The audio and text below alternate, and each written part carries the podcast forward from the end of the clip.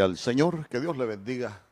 Damos gracias al Señor una vez más por permitirnos estar nuevamente reunidos para continuar aprendiendo algunas cosas acerca de, de la escritura. Usted se recuerda que nuestro Señor Jesús dijo que, había que permanecer en su palabra para ser discípulos, porque el permanecer en su palabra y ser discípulos nos iba a llevar a conocer la verdad y el conocer la verdad iba a traer libertad. Creo que mientras más conocemos acerca de, de los planes de Dios, nosotros vamos a ir viviendo en esa libertad hermosa que el Señor tiene para, para nosotros. Antes de, comenzar, solo quiero darle a conocer a usted nuestra agenda ministerial para que estemos ahí todos en sintonía. Recuérdese que estamos siempre con nuestras reuniones, con nuestras reuniones generales los martes en 6.30 Hoy venimos a, enseñar em, doctrina.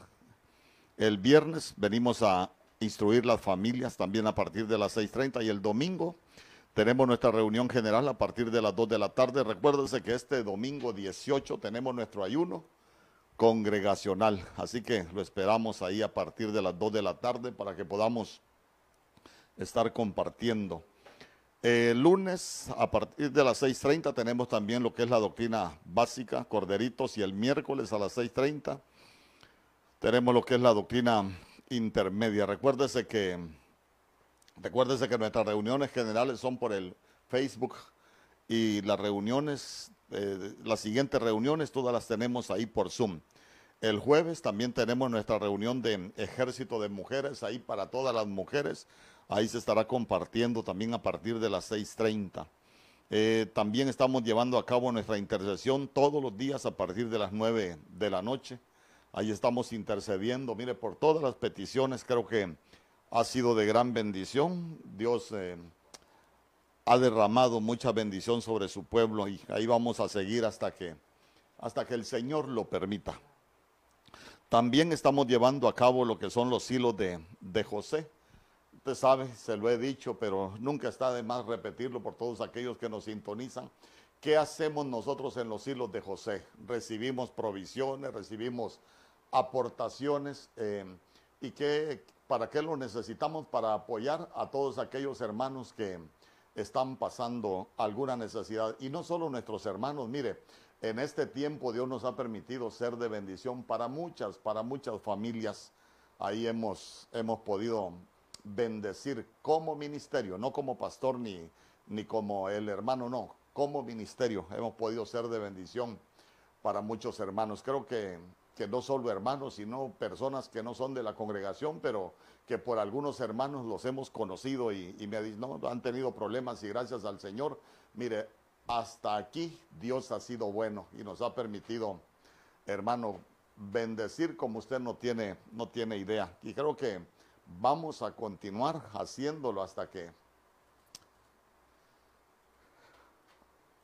hasta hasta cuándo no sé pero lo vamos a seguir haciendo porque nuestro Señor dijo que los pobres siempre los íbamos a tener ahí con nosotros o sea que siempre va a haber necesidad. Por mucho que nosotros queramos ocultar como algunos dicen no en esta congregación no va a haber ningún pobre. No si nuestro Señor Jesús dijo que pobres siempre iban a, a ver, mire, los pobres nos van a servir a nosotros para, hasta para probarnos, a ver si nosotros tenemos la disposición en el corazón para poder ayudarles, para poder bendecirlos. Hoy, hoy quiero continuar estudiando con usted. Usted sabe que los martes hemos hablado de algunas cosas muy profundas que muy poco se, se enseñan, que muy poco se, se ven. Y algunas veces el tiempo ha sido corto, eh, algunos temas los hemos visto así un poco a la carrera y digo yo qué bueno sería como en un ayuno allá en la congregación todo un día poder estudiarlos, pero bueno, vamos a, hacer lo mejor que podemos y este día yo quiero que me acompañe a segunda de Pedro, capítulo 2, verso 4. Dice la escritura en el nombre del Padre, del Hijo y del Espíritu Santo, porque si Dios no perdonó a los ángeles que pecaron, sino que arrojándolos al infierno los entregó a prisiones de oscuridad para ser reservados al juicio. Yo quiero que hagamos una oración. Fíjese que La Biblia dice orad en todo tiempo y creo que es oportuno que nosotros oremos también por ese tiempo. Padre, en el nombre poderoso de Jesús, aquí estamos una vez más delante de tu presencia, Rey bendito, dándote gracias por este tiempo, gracias por la oportunidad que nos das de poder enseñar tu palabra y a los hermanos de poder escuchar tu palabra. Te damos gracias, oh Rey bendito, porque hasta aquí nos has ayudado, hasta aquí nos has guardado, hasta aquí nos has bendecido. Padre, nos acercamos a ti confiadamente para suplicarte por las peticiones de cada uno de nuestros hermanos, por aquellos que están pasando necesidad. Mi Dios, te pedimos por nuestra ciudad. Padre, por el bienestar de Choluteca, porque tu palabra dice que del bienestar de la ciudad a la cual Dios tú nos has enviado, de ella depende nuestro bienestar. Bendecimos esta tierra y declaramos que Choluteca es nuestro Canaán, es esa tierra de bendición, es la promesa que tú tenías reservada para cada uno de nosotros. Padre, te pedimos por Honduras, mi Dios, que tú puedas sanar nuestra tierra, que puedas que esta tierra pueda ser de bendición, Señor, que seas tú, Señor, derramando tu gloria y haciendo milagros, haciendo prodigios, haciendo maravillas en esta tierra, que todos puedan hablar de Honduras, mi Dios, que tú te has magnificado sobre ella. En el nombre poderoso de Jesús, Padre, circuncida nuestros oídos para poder entender lo que hoy vamos a, a hablar que mi lengua sea como pluma de escriba, Señor, y que pueda escribir tu buena palabra, Señor, y que una unción magisterial sea sobre mí, Señor, para poder para poder llevar, Señor, tu palabra a cada uno de tus hijos. Te damos gracias. Declaramos que los aires de este lugar son limpios para que tu palabra sea predicada, Señor, y declaramos que los, cada ambiente en los hogares es limpio para que tú te muevas con poder y gloria en cada familia. En el nombre poderoso de Jesús, gracias Padre, gracias Hijo y gracias Espíritu Santo. Amén Señor y amén. Note que hemos estado hablando de, tantas cosas, como le decía en un principio, y, a veces parece que, que, no sirvieran de mucho, pero mientras más nosotros vamos conociendo lo que la Biblia nos enseña, nos vamos a ir fortaleciendo en lo que nosotros hemos creído.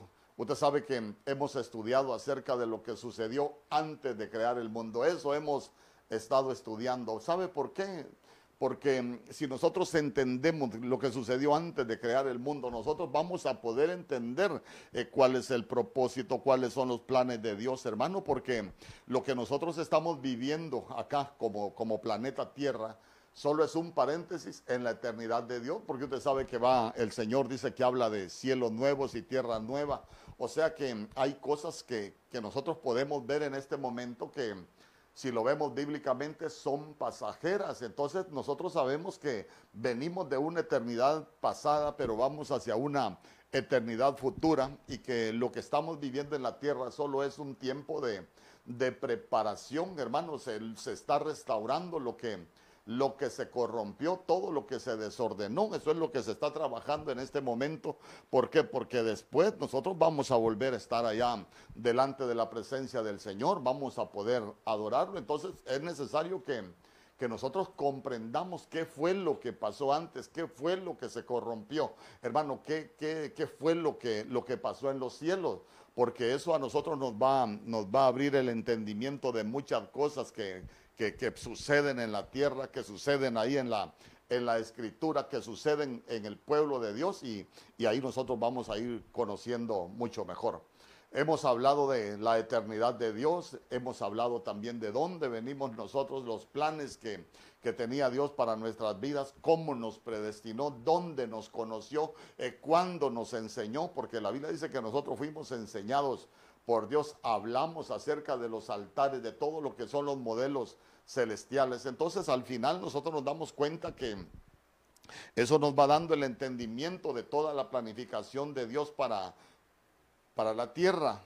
Y eso nos va a ayudar, lógico, a comprender lo que va a pasar con cada uno de nosotros los que somos pueblo de los que somos pueblo de Dios.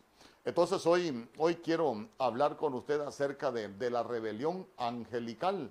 Y voy a hablar primero de la rebelión angelical, aunque después le voy a hablar de, todas las creaciones angelicales. Ahí vamos a hablar de los potentados, vamos a hablar de los vigilantes, vamos a hablar de los, de los tribunales, de todo lo que hay en los cielos, de algunas cosas que se juzgan en los cielos, y ahí lo vamos a, poder estudiar. ¿Por qué? Porque eso fue establecido desde antes de, crear el, el mundo. Entonces hoy, hoy vamos a hablar de, todo lo que pasó, cómo, cómo se corrompieron algunas cosas. Y mire, Dios establece una, una creación angelical, entonces de pronto nos damos cuenta que los ángeles de pronto tenían eh, el control, como que ellos tenían el gobierno, hermano, de, de, todo lo que Dios había creado hasta, hasta ese momento, de, cosas que, que nosotros muchas veces no hemos logrado conocer. Y, ahí vamos a, ir viendo nosotros algunas situaciones, algunos modelos creacionales. Vamos a ir viendo por qué se corrompieron algunos, algunos, eh, creaciones angelicales, eh, cómo, fueron, cómo fueron echadas, hermanos, de allá de, de los cielos. Porque, mire, muchas cosas de las que suceden en la tierra ya sucedieron en, en el cielo y, nos vamos a dar cuenta que todo es mover de, tinieblas, hermano. Por eso hay violencia, por eso hay desorden, por eso hay caos, porque son cosas que ya sucedieron en los cielos, pero, pero como hay influencias espirituales, hay motivadores espirituales, y lo podemos ver de esta manera, que, que también van a provocar ese caos eh, en la tierra. Y yo espero que el Señor me pueda dar la, esa facilidad de darme a entender con usted. Entonces hoy yo le quiero hablar de de la rebelión angelical.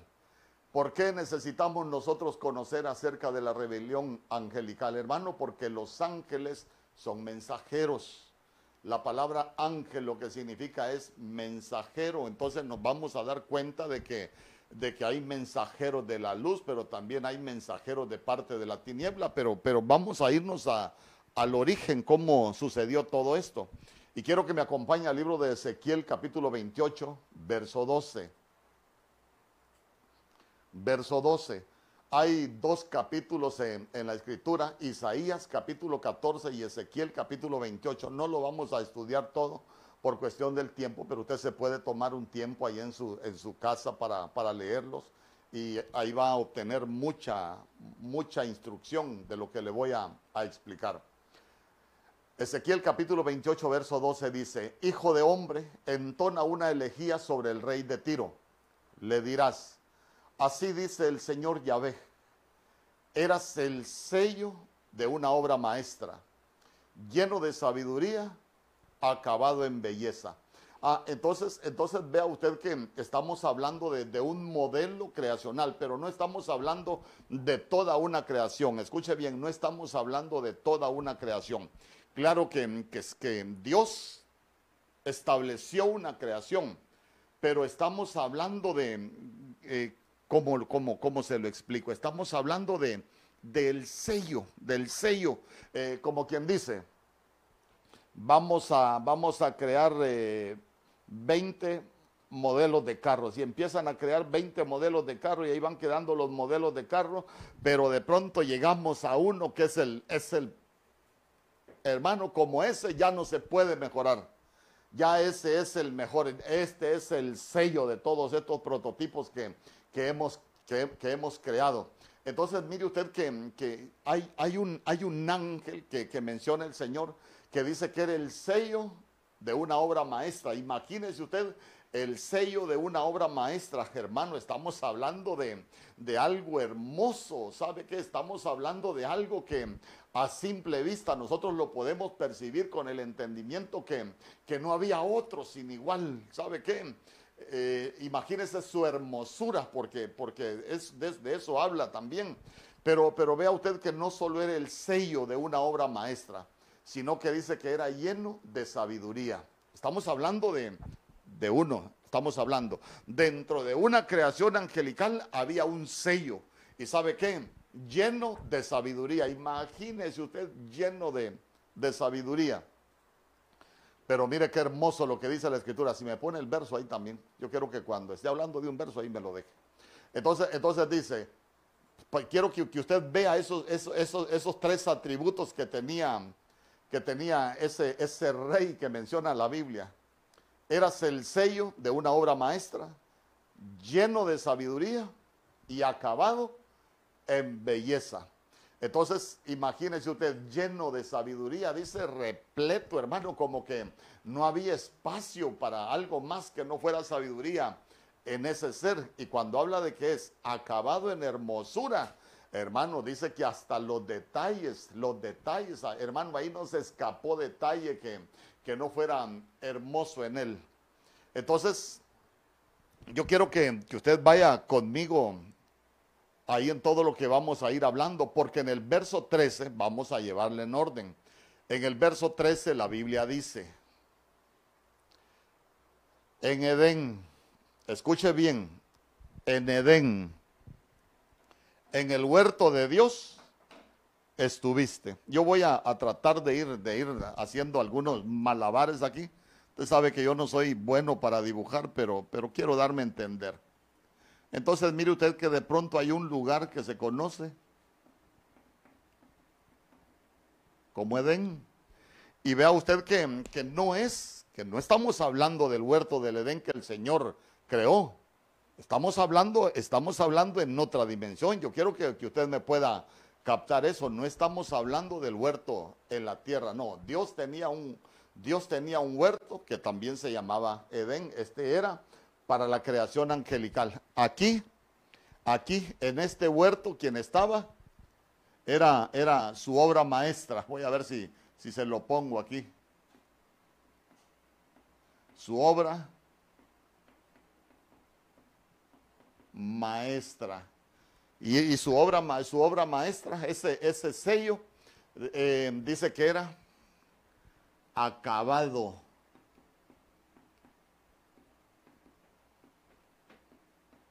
Acabado en belleza. Y lleno de sabiduría. Usted lo puede, lo puede escribir ahí. Lleno de sabiduría. Entonces, como estamos en el verso 13, mire lo que dice la Biblia. En Edén, en el huerto de Dios, estuviste, pero le repito, no estamos hablando de, del huerto que Dios estableció en la, en la tierra, estamos hablando de, otro tiempo, estamos hablando antes de la creación del mundo.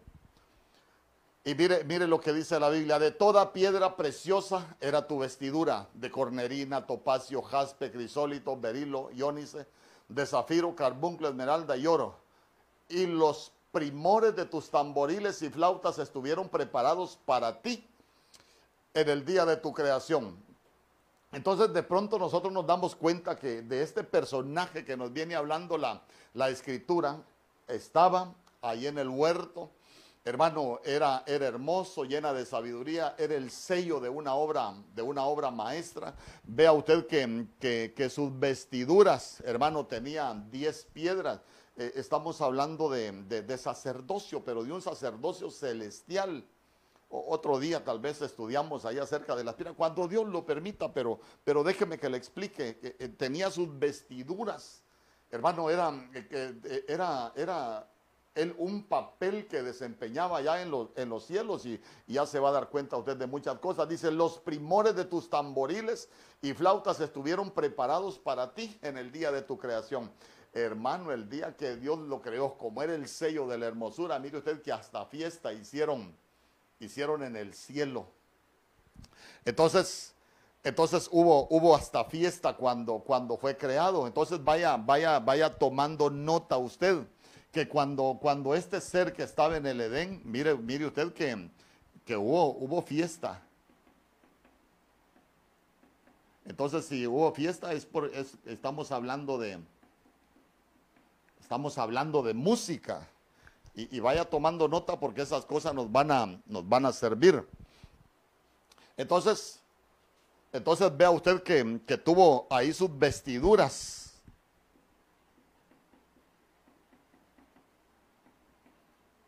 tuvo también por ahí sus, sus vestiduras. Ah, entonces, entonces mire, este ser conocía de huertos, conocía de huertos. Entonces, si conocía de huertos, conocía cómo entrar, conocía cómo salir, conocía todo lo que, lo que, lo que, se, lo que se relacionaba con los huertos de Dios. En el libro de Ezequiel capítulo 28, verso 14, Mire lo que dice la escritura. Tú. Ah, entonces aquí ya aparece quién era, quién era ese ser. Entonces ya le dice, tú, querubín grande, protector. Ah, entonces, entonces quiere decir que era un era un querubín grande, pero mire usted que dice que era un protector. Ah, hermano, entonces entonces ahí ya, ya nos vamos dando cuenta qué era lo que había ahí en ese huerto, quién era ese ser que estaba ahí, que estaba ahí en este, en este Edén que hicieron fiesta el día que fue creado, que ahí le tenían sus vestiduras especiales, mire que era, el sello de una creación, era su obra maestra, era acabado en belleza, pero también era, era lleno de, sabiduría. Entonces, mire, usted qué, qué detalle es lo que dice la, la Biblia. Yo te puse en el santo monte de Dios. Ah, entonces vea usted que este querubín grande protector estuvo en el huerto, pero dice que también el Señor lo había puesto en el santo monte de Dios. Dice que ahí estuvo. Primero estuvo en el santo monte de Dios, después mire usted, le, está en el Edén, pero mire, pero mire qué hermoso. En medio de las piedras de fuego te paseabas. Ah, entonces, entonces, note que este querubín grande protector eh, se paseaba en medio de las piedras de fuego. Cuando nosotros hablamos de las piedras de fuego, fíjese que esa palabra piedras de fuego, entre muchas cosas, significa albañiles, eh, maestros, constructores y también, también lo que significa es edificadores. Entonces lo que el Señor le estaba diciendo es, eh, vos te paseabas, tú te paseabas en medio de los constructores, tú te paseabas en medio de, los edificadores, tú te paseabas en medio de los maestros, pero no estamos hablando de los maestros que enseñan, sino maestros que construyen. Por eso nosotros nos vamos dando cuenta de que, de que entre las piedras de fuego habían otras entidades. Cuando usted lee Proverbios capítulo 8, usted se va a dar cuenta que hay una entidad que se conoce como la sabiduría. Y la sabiduría dice que ella estaba ahí cuando Dios estaba creando. Ella era como el arquitecto.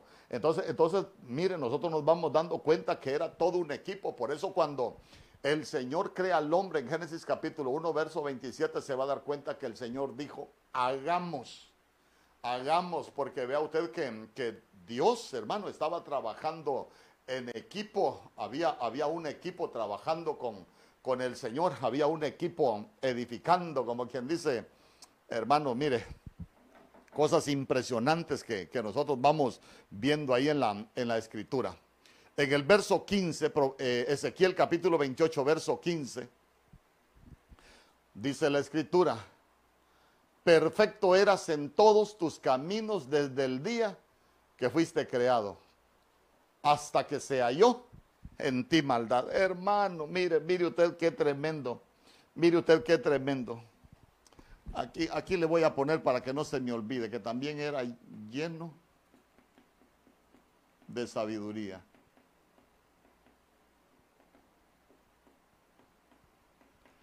Mire cuántos atributos tan hermosos, se los voy a ir repitiendo.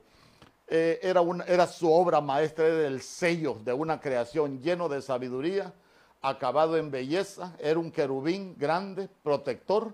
Eh, hermano, hubo fiesta cuando fue creado, para él estuvieron, mire, tenía sus vestiduras ahí especiales, estaba en el huerto, dice que el Señor lo había puesto en el monte de Dios, ahí te había puesto, ahí estuviste. ¿Se recuerda? A ese monte de Dios es donde llevaron a, a Moisés para enseñarle el, modelo del tabernáculo, de lo que nos enseña la, escritura. Ah, entonces, entonces mire, como estamos hablando de, todo esto, ahora nosotros vemos que, tenía otro, otro, otro atributo. Dice que era perfecto. Perfecto en todos sus caminos desde el día que fuiste creado, hasta que se halló en ti maldad. Ahí viene lo, ahí viene lo malo. Cuando hablamos de, esa perfección que habla Ezequiel 28:15, estamos hablando que era sin defecto. Dice que era sin tacha, era completamente íntegro. Mire, mire usted qué hermoso todo lo que nosotros podemos hablar de este querubín grande y protector. Entonces, cuando, cuando vemos nosotros que se haya maldad en él, acompáñeme a, Isaías capítulo 14, verso 13. Hermano, porque, porque son los dos, los dos capítulos en la Biblia que hablan de, que hablan de, de, de, de este mover, que hablan de lo mismo, son capítulos paralelos. Narran los mismos eventos. Entonces mire lo que dice Isaías capítulo 14, verso 13. Tú que decías en tu corazón, subiré al cielo, ah, subiré al cielo.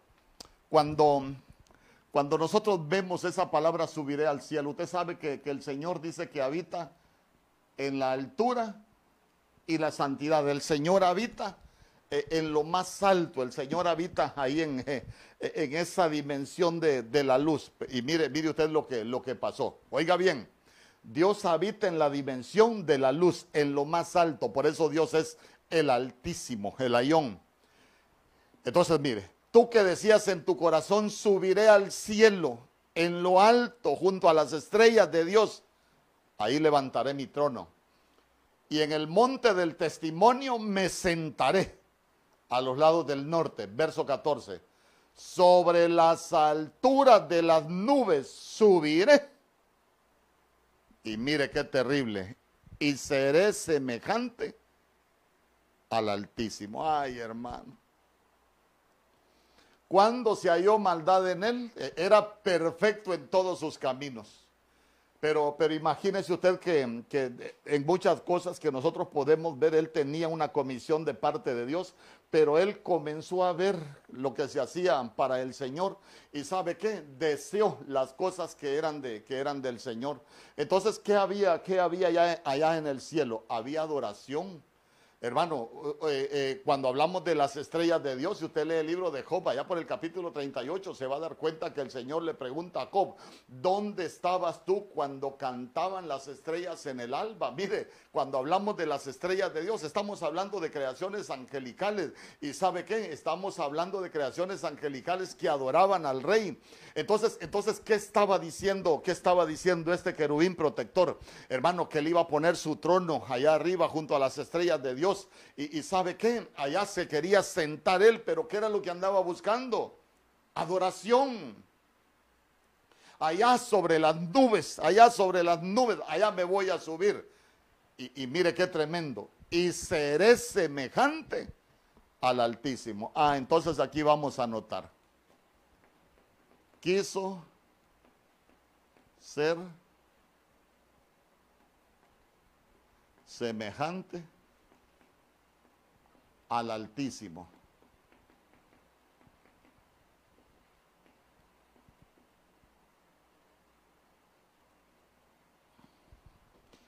Ah, entonces, cuando ya quiere lo que se le brindaba al Señor, ya se encontró en él maldad. Quería, quería adoración. Y sabe qué, se lo vuelvo a repetir, la adoración es, es algo de lo cual solo el Señor es digno de recibir. Entonces, entonces mire, hay algo que, que, nosotros debemos entender, los mandamientos no son exclusivos para la tierra. Los mandamientos, cuando usted los estudia, se va a dar cuenta, perdón, se va a dar cuenta que los mandamientos son cósmicos.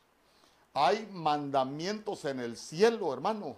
Eh, si fuimos enseñados por Dios, hermano, nosotros cuando leemos la escritura nos vamos a dar cuenta que, que, los mandamientos no son exclusivos para la tierra. Hay cosas de la ley de Moisés que son exclusivas para la tierra, pero los mandamientos, escuche bien, no son exclusivos para la tierra. Entonces, mire, cuando, cuando nosotros vemos que él, que él quiere lo que se le brindaba al Señor, eh, vamos, hay que revisar lo que, lo que dicen los mandamientos.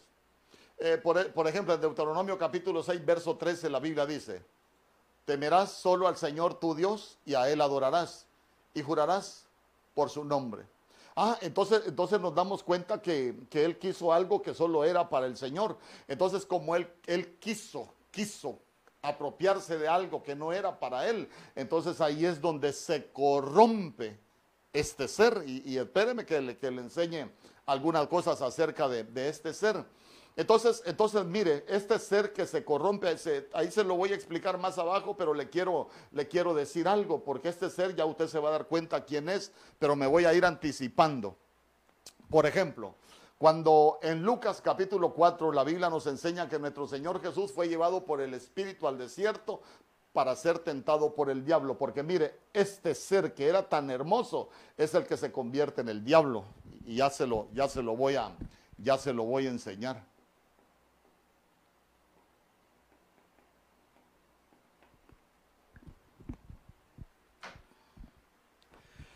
Entonces, mire, como él, él conocía, hermano, él, él, él en cierta manera, nosotros nos podemos dar cuenta que, que conocía acerca de los planes del cielo.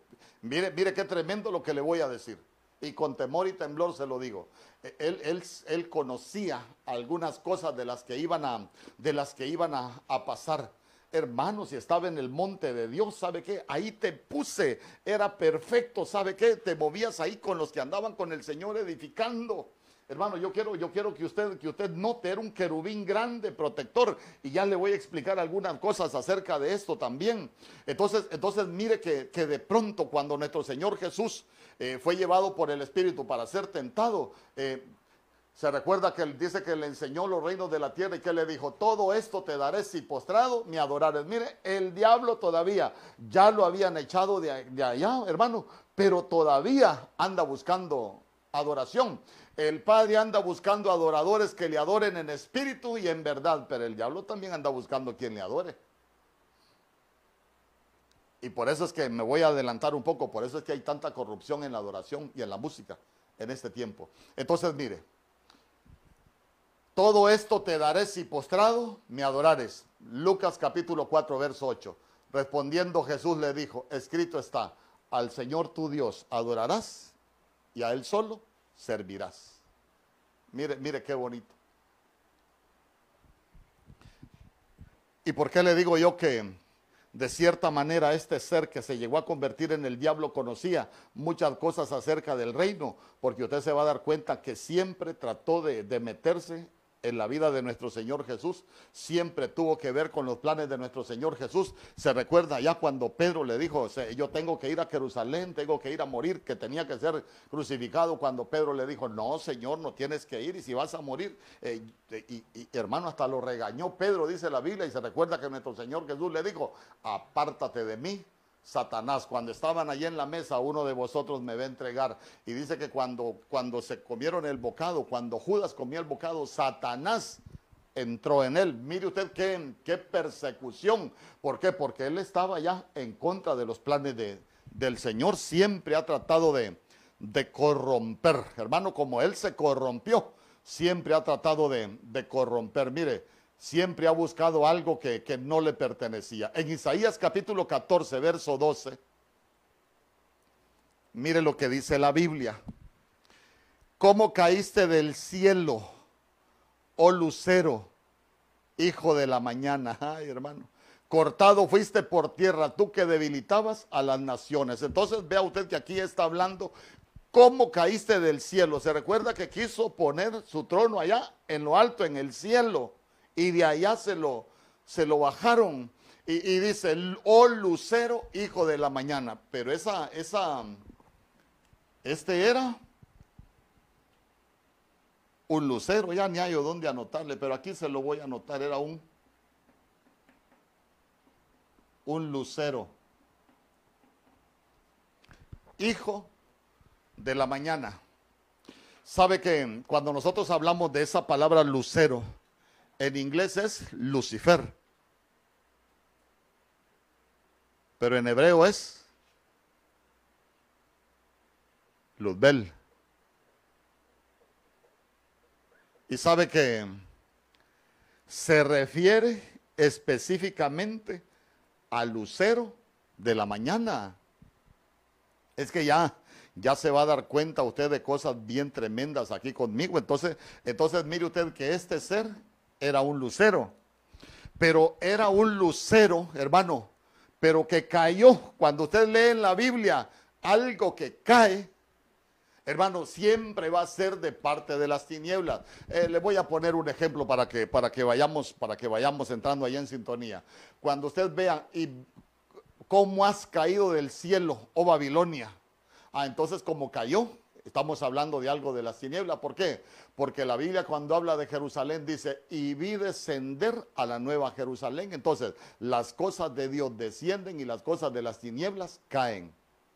Por eso, por eso cuando Diana en el libro de los Hechos, Diana, la que cayó del cielo, la Biblia no dice que descendió porque las imágenes de vírgenes y todos caen del cielo. Por eso es que no vienen de parte de Dios, vienen de parte de las tinieblas.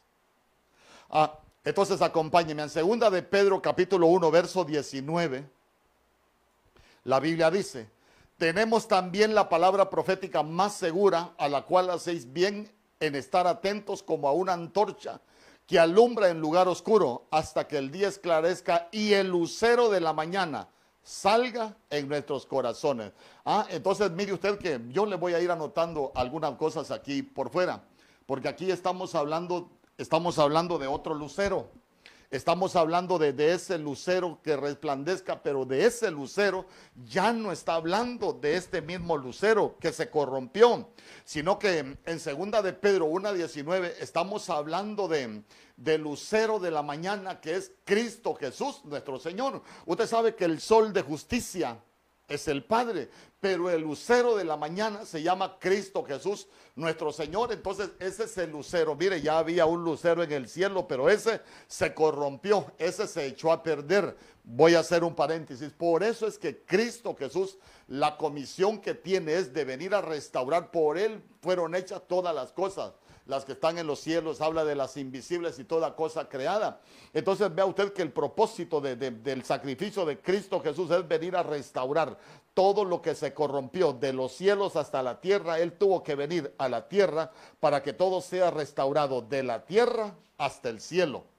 Por eso es que allá va a ser, por eso cuando usted llega al final de Apocalipsis se va a dar cuenta que hay está el árbol de la vida y aparecen, aparece el río, todo lo que aparecía en el Génesis. ¿Por qué? Porque el lucero de la mañana lo viene, viene a, a restaurar todo lo que este lucero, hijo de la mañana, había corrompido.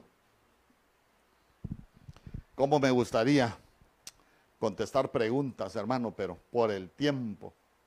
Y ni sé cuánto tiempo llevo, pero 30 minutos de prédica llevo 30 minutos.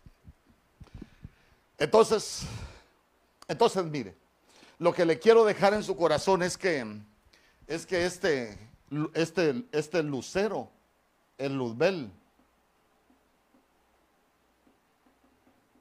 y Luzbel es luz bella, es ese es ese lucero de la mañana, pero que se corrompió, hermano, que se corrompió. Entonces, mire usted que, si hablamos de este lucero, este lucero era, portador de luz.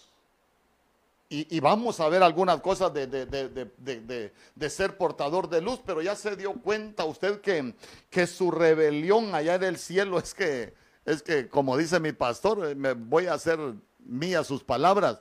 Hermano, los golpes de Estado no son originales de, originarios de la tierra. El primer golpe de Estado que se quiso dar, lo quiso dar Luzbel.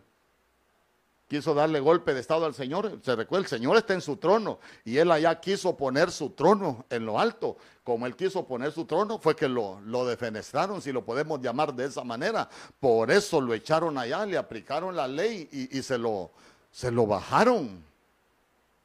Entonces, entonces, mire, como estamos hablando del lucero de la mañana, estamos hablando de que el diablo, antes de corromperse, era un lucero, era Luzbel, era ese lucero de la mañana, pero de pronto, como este se corrompe, aparece el otro lucero de la mañana que se llama Cristo Jesús nuestro Señor. Si estamos hablando de un lucero, estamos hablando de que es portador de luz.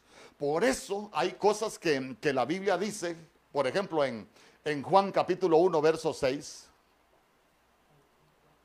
en Juan capítulo 1, verso 6. Mire lo que dice la Biblia. Yo le voy a leer la traducción del lenguaje actual. Dios envió a un hombre llamado Juan, verso 7, para que hablara con la gente y la convenciera de creer en la luz. Ah, hermano, mire, para que la convenciera de creer en la luz. Pero aquí tenemos un lucero y se recuerda que tenemos también el otro lucero, que, que es Cristo. Para que la convenciera de creer en la luz. Juan no era la luz, solo, él solo vino para mostrar quién era la luz, hermano. Eh, imagínense qué trabajo más interesante el de Juan. Él no era la luz. La Biblia dice que Él vino para mostrar quién era la luz. Y en el verso 9 dice, y la luz verdadera pronto llegaría a este mundo. Ah, entonces mire usted que cuando habla de Cristo, está hablando de la luz.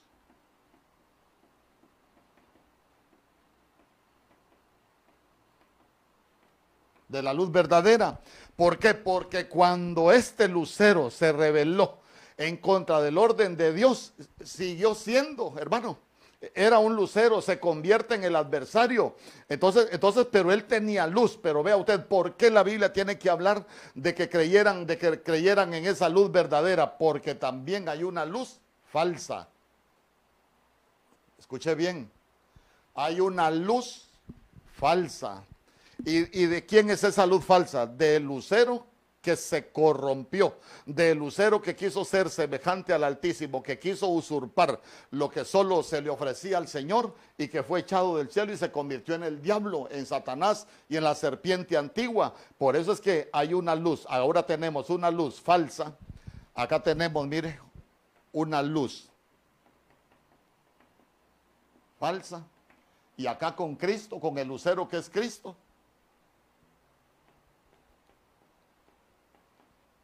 tenemos una luz verdadera.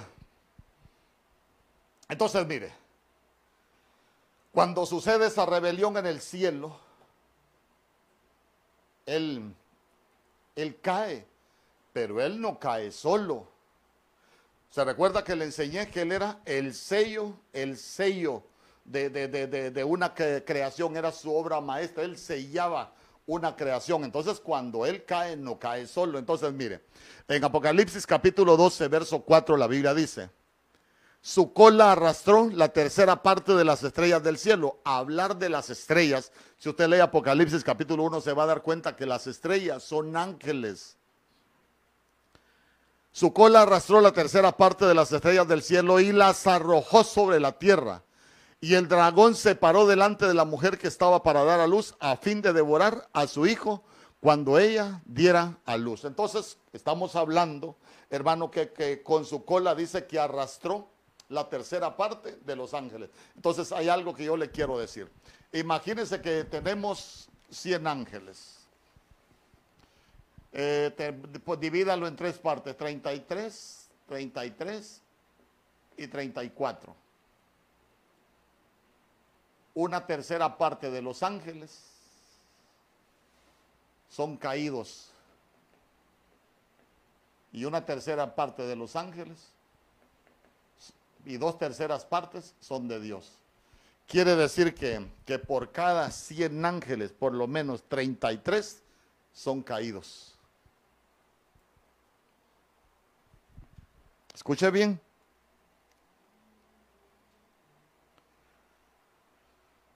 Por eso es que cuando nosotros vamos entendiendo los moveres espirituales en la iglesia, y le repito, ángeles lo que significa es mensajero. Entonces aquí nosotros nos damos cuenta que hay mensajeros de parte de las tinieblas y hay mensajeros de parte de Dios.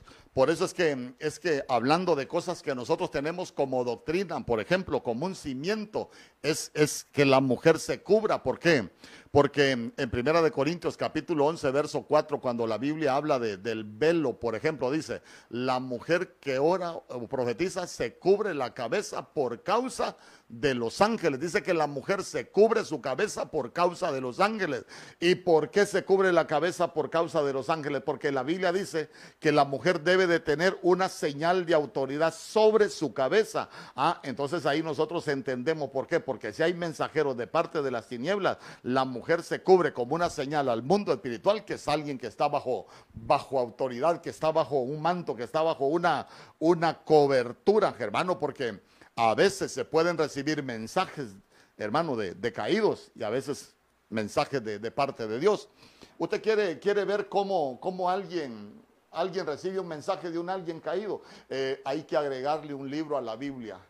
Hay que, hay que cambiar el libro de Apocalipsis. Claro que son mensajes, pero son mensajes decaídos. Entonces quiere decir que no vienen de parte de la luz, sino que son mensajes de parte de, de las tinieblas. Por eso hay gente que dice, eh, tuve una visión y el Señor me reveló. Pero ¿qué Señor le reveló, hermano? Porque a veces son cosas completamente fuera de la escritura. Entonces quiere decir que no vienen de parte de Dios, sino que son mensajeros. Claro que sí, son mensajeros, pero son caídos por eso Pablo dijo allá en el libro de los Gálatas, si aún yo o un ángel te predico un evangelio contrario, el tal sea anatema, porque los mensajeros siempre van a traer un evangelio contrario.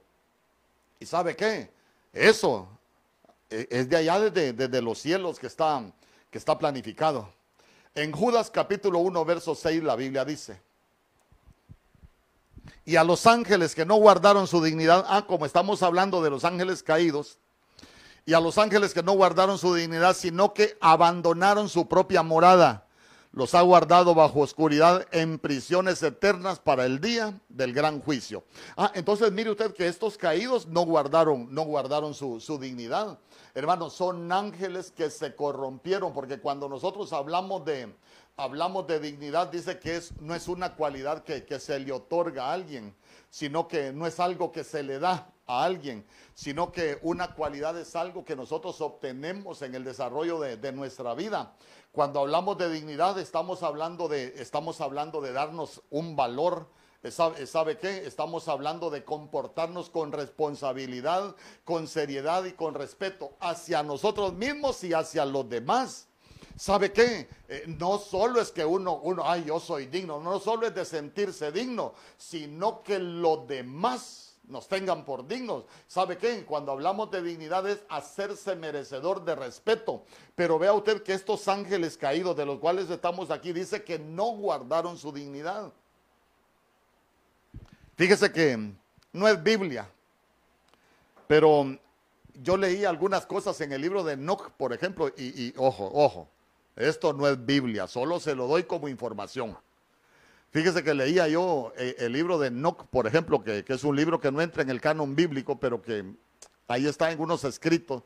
Y, dice que los ángeles caídos fueron los que enseñaron acerca de la hechicería, acerca de los encantamientos, acerca de la magia, acerca de la brujería. Eh, Dice que estos ángeles caídos son los que empezaron a pecar con animales, hermanos, son los que enseñaron el bestialismo. Mire usted, son los que enseñaron acerca de, de la corrupción, hermano. Mire, yo le digo, el libro de Enoch no es Biblia, pero solo se lo menciono para que usted vea que ahí mencionan, mencionan esas cosas. Pero en Génesis capítulo 6, verso 2, dice la escritura, cuando los hijos de Dios vieron que las mujeres de este mundo, ahí estamos hablando ya, estaba la creación, eran muy bonitas, eligieron a las más hermosas y se casaron con ellas. Mira, aquí estamos hablando ya de los hijos de Dios, hermano, hijos de Dios, pero ¿en qué condición? Caídos. Cuando los hijos de Dios, estamos hablando de los Benejam, Elohim, Dice que vieron que las mujeres de este mundo eran muy bonitas y eligieron a las más hermosas y se casaron con ellas. Cuando usted lee el verso 4, Génesis capítulo 6, verso 4, mire lo que dice la Biblia. Los hijos de Dios tuvieron hijos con las mujeres de este mundo, que fueron los gigantes de los tiempos antiguos. Estos llegaron a ser guerreros muy fuertes y famosos. Ah, entonces vea usted que, los hijos de Dios, estamos hablando de, de los ángeles, y ya se lo voy a demostrar que estamos hablando de ángeles.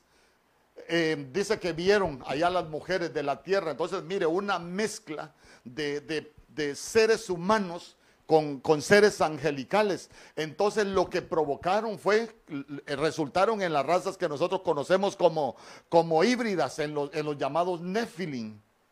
Entonces, entonces, Ahí nosotros nos damos cuenta, hermano, cómo, cómo empezaron a corromperse los, bueno, ya estaban, ya habían caído en corrupción los ángeles, ¿sabe qué? La Biblia dice que ya no habían guardado su dignidad, entonces mire, uno de los problemas que tenían eran sexuales, era, eran problemas de la carne, hermano, conocieron pecado, hermano, y se terminaron de, corromper.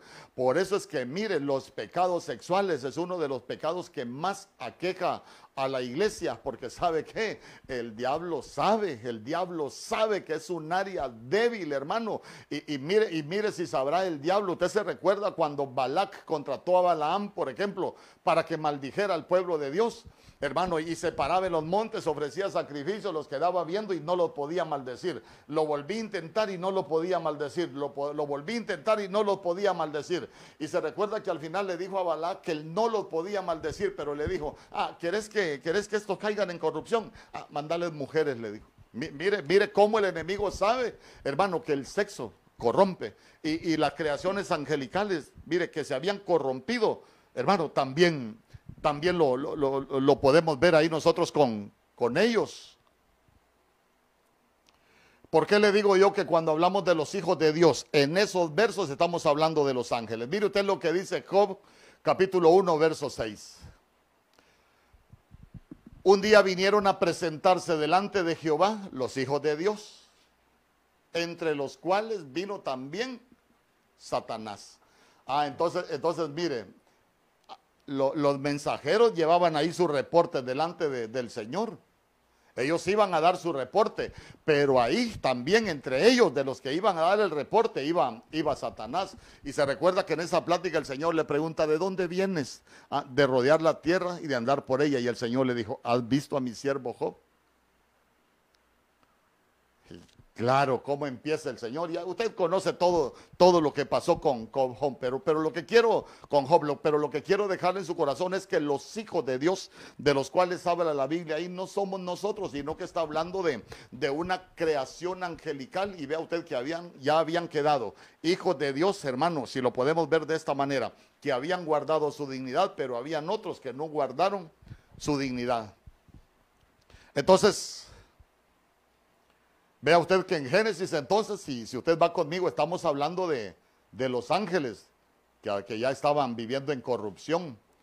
Entonces se metieron, mire, con las mujeres de este mundo, hermanos. Ahí es donde, donde nacen las razas híbridas, se lo repito, los Nephilim, lo que se conoce como, como los gigantes.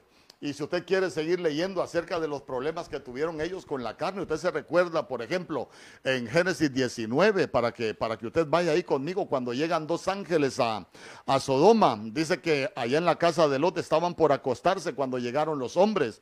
Y en Génesis capítulo 19, verso 5, mire, la traducción del lenguaje actual lo dice más claro, mire lo que dice gritando con toda su fuerza, decían, Lot, ¿dónde están los hombres que esta noche llegaron a tu casa? Eran dos ángeles, sácalos. Queremos tener relaciones sexuales con ellos. Ya se dio cuenta usted qué nivel de corrupción había en Sodoma, hermano, que ya hasta con, con creaciones angelicales caídas tenían relaciones, y sabe qué, relaciones homosexuales. Mire, mire, por eso es que vino el juicio sobre Sodoma. Y por eso es que va a venir juicio sobre la tierra, por la corrupción sexual. Hermano, y tanta corrupción sexual hoy con la legalización del pecado, a eso estamos llegando. Por eso la Biblia dice que la venida del Hijo del Hombre será como en los días de Lot, y ya estamos llegando a esos días. Por eso, Maranata, el Señor viene pronto, hermano, porque mire usted, entre todo lo que podemos aprender, nos vamos a dar cuenta que si nosotros entendemos todo lo que ha ocurrido en el cosmos, nos vamos a dar cuenta, hermano, que, que que la venida del Señor para que sea restaurado todo lo que se corrompió ya está cerca. Cristo viene pronto, hermano. Por eso la iglesia tiene que estarse preparando en este tiempo. ¿Sabe qué? Limpiando sus vestiduras. Este ya no es tiempo de andar en contienda, de andar en, en un montón de cosas. No, este es tiempo para que nosotros nos preparemos. ¿Sabe qué? Que nos limpiemos para que estemos, mire, cuando el Señor venga, seamos tenidos por dignos que no perdamos nuestra dignidad y no nos tengamos que retirar de Él avergonzados. Entonces, mire, como, como estamos hablando, yo quiero llevarlo a tantas cosas que le quisiera enseñar lo que provocó esta, esta, esta rebelión allá en el cielo, hermano. Porque vea usted que acá tenemos un lucero, ese lucero es Cristo, es una luz, es una luz verdadera. Entonces, entonces mire usted, Satanás, que el Señor lo reprenda, tuvo luz ¿Sabe qué? Luz bella era ese lucero de la mañana, pero como él se corrompe, entonces mire usted, como él se corrompe, ahora se disfraza.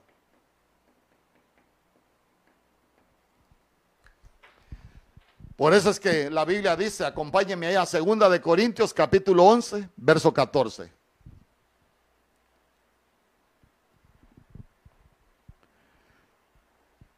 Y no es maravilla, porque el mismo Satanás se disfraza como ángel de luz. Antes era ángel de luz, pero perdió su dignidad, se corrompió. Entonces, como ya está la luz verdadera que es Cristo, este lucero, este que era luz bella, como se corrompió, hermano, como fue echado, entonces mire, como ya tiene una luz falsa, ahora se disfraza. Ahora se disfraza como ángel de luz. Entonces, acompáñenme a Apocalipsis capítulo 12, verso 9.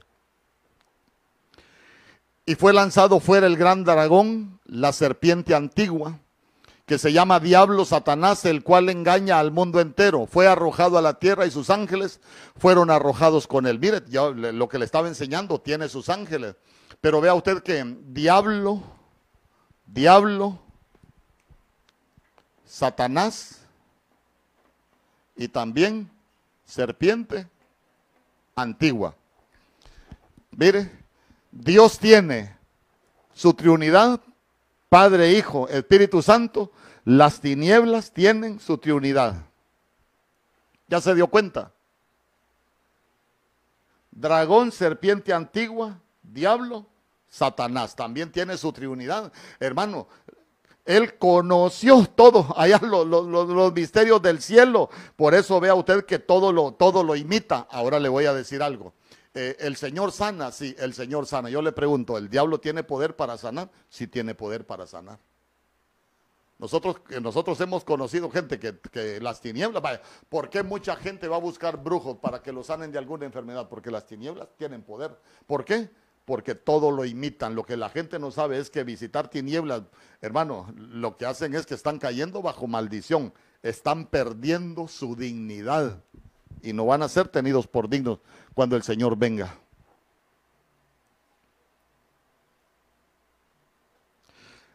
Entonces, mire, para que vayamos entendiendo lo de los ángeles, esto que le expliqué, en Apocalipsis capítulo 12, verso 7, la Biblia dice, después hubo una gran batalla en el cielo Miguel y sus ángeles. Ah, entonces acá, estos ya tienen, ya tienen, si lo podemos ver de esta manera, ahí su, su comandante, Miguel. Pero vea usted qué dice. Luchaban contra el dragón y luchaban el dragón y sus ángeles. Esto su, su jefe es el dragón.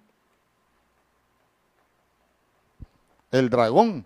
Entonces, mire, ¿y quién es el, quién es el dragón? Serpiente antigua, dragón, Satanás, diablo.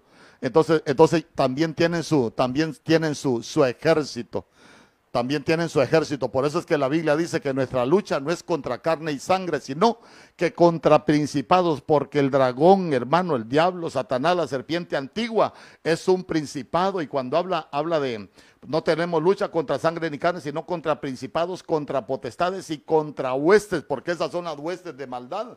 Hermano, son creaciones que, angelicales que se corrompieron.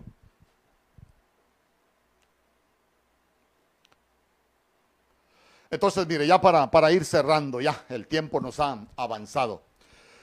Cuando nosotros hablamos del arca de la presencia, usted se recuerda que cuando el Señor lleva a Moisés al monte, dice que le mostró los planos para que, eh, para que fabricara el tabernáculo aquí en la tierra. Y el Señor le dijo a Moisés, hazlo conforme al modelo que te, que te ha sido mostrado en el monte. Entonces, cuando nosotros hablamos del tabernáculo, usted se recuerda que el tabernáculo tiene algo que se conoce como el arca de la presencia.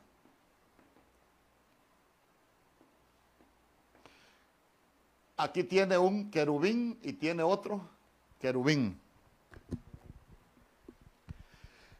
Entonces, en lo que se conoce como el caforet, asiento de misericordia, dice que hay dos querubines. Hay dos querubines. Pero el arca de la presencia contiene tres elementos. Las tablas, que es figura del Padre, el maná, que es figura del Hijo, y la vara de Aarón que reverdeció, que es figura del Espíritu Santo. Vea usted, en el arca tenemos tres elementos, las tablas de la ley que representan al Padre, el maná que representa al Hijo, a Cristo, y la vara de Aarón que reverdeció, que representa el Espíritu Santo. Pero vea usted que solo hay dos querubines, pero este que se corrompió también era un querubín protector. Entonces mire usted que también en el cielo habían tres querubines protector. Pero como se corrompió uno, si usted divide dos entre tres, por eso es que da seis, seis, seis. Por eso es que la Biblia dice, el que tiene sabiduría, que cuente el número de la bestia, porque ahí está representado la rebelión que es del diablo, hermano. Por eso es que cuando se revela Corej en contra de la autoridad, usted se recuerda que se abrió la tierra y dice que descendieron vivos al Seol. Imagínense usted qué tremendo. ¿Por qué? Porque es algo que el Señor no perdona, porque eso es lo que provoca el diablo. Hermano, es un mover, es un mover de, de las tinieblas completamente. E, entonces, mire, hay un querubín que era protector, pero que se convirtió en el adversario. Por eso solo aparecen un, un potentado o un postulado. Y se lo repito, Ezequiel 28, 14 dice, tú querubín protector, yo te puse en el santo monte de Dios, ahí estuviste en medio de las piedras de fuego. Entonces, mire, se corrompió. Entonces, mire qué tremendo. Estuvo en el huerto, en el Edén. Por eso es que, volviendo, ese lucero que se corrompió, él es el dragón, serpiente antigua. Entonces, mire, cuando, cuando ya después de la creación del mundo, el Señor crea un huerto para la creación humana. Usted se recuerda que la serpiente, mire, ya conocía de huertos. Por eso a la serpiente, hermano, pudo entrar al huerto para corromper a la creación humana. Lo que el hombre hacía en el huerto era lo que hacía este querubín grande protector en el huerto donde él estuvo. Él se corrompió, ¿sabe qué? Él sabía cómo corromper los huertos, por eso, por eso, mire, él sabe cómo poner al hombre en contra de Dios. Hermano, conoce perfectamente cómo nosotros podemos ir en contra de la voluntad de Dios. Y por eso es que la Biblia dice que anda como león rugiente buscando a quien devorar. Mire, todo lo imita. ¿Por qué? Porque el león de la tribu de Judá es Cristo. Pero el diablo, que el Señor lo reprenda, anda como león rugiente. Todo lo imita. ¿Sabe por qué? Porque conoce muchos misterios de, del reino. Entonces, yo tantas cosas que le, podría, podríamos seguir hablando, pero ya, hermano, ya, discúlpeme usted, una hora tenemos de, de estar con la enseñanza, quizás tenemos más, pero es que el atraso que tuvimos ahí con la cámara que no nos agarraba la señal y le pedimos disculpas. Pero, pero ¿a dónde, ¿a dónde lo quiero llevar con esto? Que esta rebelión, escuche bien, nos lleva a moveres espirituales que se están dando en este tiempo. Hermano, mire, conocía de música, yo le dije, conocía de música, hubo fiesta, por eso es que hay tanta corrupción en la música en este tiempo. Hermano, por eso es que hay tanta corrupción en el sacerdocio en este tiempo. Hermano, por eso, por eso es que, por eso es que hay tanto problemas con, con, lo que se enseña de, la escritura. ¿Sabe por qué? Porque es el mover de los falsos maestros. ¿Sabe qué? Con una falsa luz. Porque se han apartado de la luz verdadera. Nos hemos apartado de ese lucero que es Cristo. Y muchos están alumbrando con una luz que, es falsa. ¿Sabe qué? Con el disfrazado. Y se están dejando engañar. Entonces al final nosotros entendemos que lo que sucedió acá antes de crear el mundo, a nosotros nos enseña que las señales para la venida del, de esta luz verdadera, que hermano, para que Cristo venga por su iglesia, ya se están cumpliendo. Mire, estamos en el tiempo de la legalización del pecado. ¿Sabe qué es lo que ocurrió en Génesis capítulo 6? Ya con esas, con esas creaciones angelicales que se habían corrompido, es precisamente lo que estamos viviendo ya en este tiempo. ¿Sabe qué? Lo que vemos nosotros que pasó en Génesis capítulo 19, hermano, relaciones angelicales homosexuales ahí con ángeles. Usted se va a dar cuenta que eso es lo que se está legalizando en este tiempo. Entonces, entonces vea usted que el Señor el Señor dice que Él muestra el fin desde el principio. Entonces, si nosotros entendemos lo que pasó en el principio, nosotros vamos a poder entender que estamos en el tiempo final. Porque todo lo que se corrompió acá es lo que se está corrompiendo en este tiempo. Y vea usted, los ángeles perdieron su dignidad y mucho pueblo de Dios en este tiempo está perdiendo su dignidad. Por eso es que la Biblia dice, hijitos, permaneced en él para que cuando se manifieste en su venida seáis tenidos por dignos y no tengáis que retirarte de él avergonzado. Guardemos nuestra dignidad como pueblo de Dios, porque ¿sabe qué? Las señales se están cumpliendo, delante de nuestros ojos se están cumpliendo. Maranata, Cristo viene pronto.